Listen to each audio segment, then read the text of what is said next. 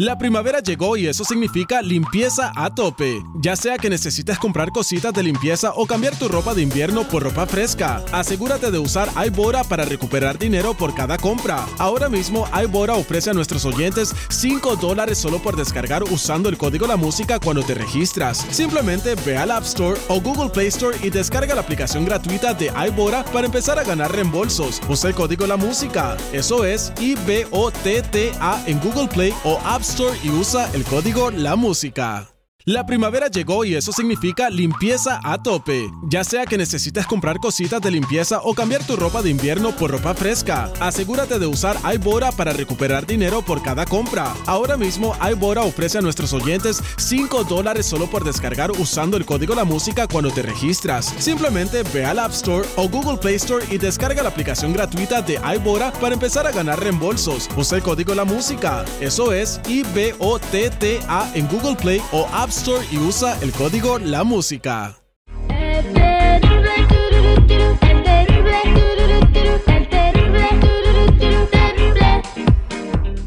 Escucha, escucha la nota macabrona. La nota macabrona.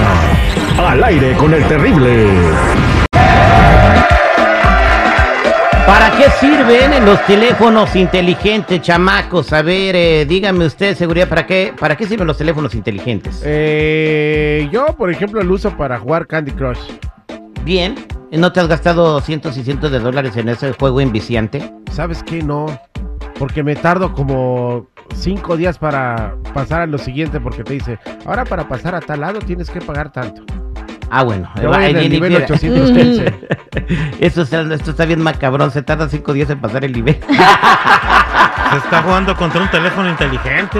Yo Depende si o está sea, difícil el nivel, a veces no. Bien, yo todavía no puedo pasar el primer nivel de Mario Bros. güey, o sea. Yo todavía no empiezo. ¿Para qué sirven los teléfonos inteligentes? Eh, para llamar a tu familia, Una Es la videollamada. función más importante de un teléfono, ¿no? Llamar a tu familia. Y sabes que ahora ya ni se llama, nomás se mandan mensajes. WhatsApps. o se pelean por WhatsApp.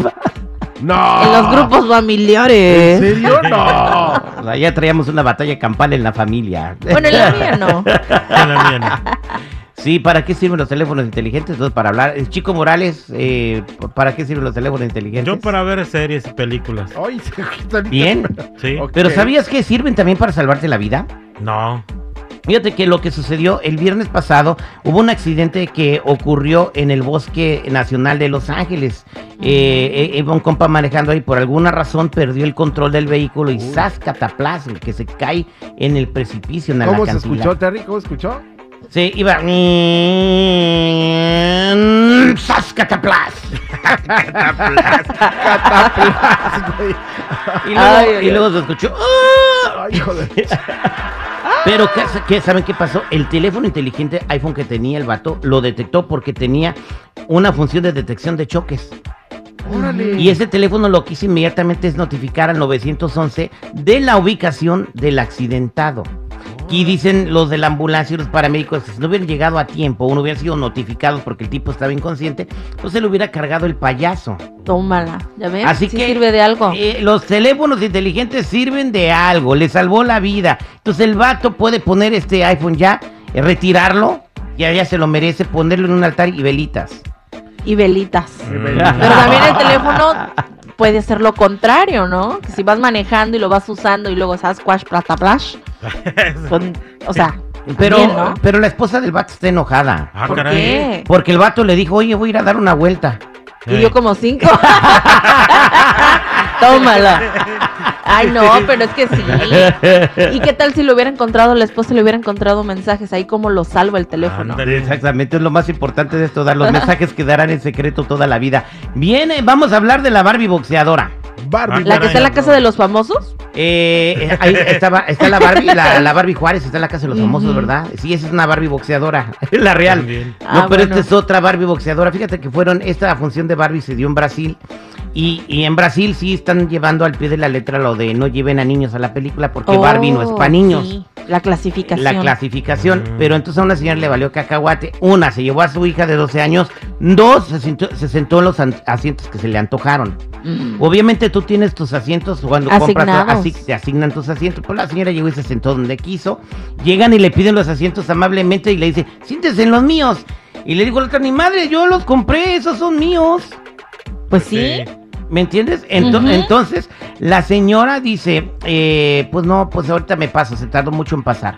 Ya dentro del cine, empieza la película y la niña hable y hable. Mamá esto, mamá la sal de las palomitas, mamá, ¿qué vas a hacer de cenar? Mamá todo y no dejaba oír a nadie. ¿Cómo que mamá todo? Eh, o sea, y le empezaron en el cine y ya empieza...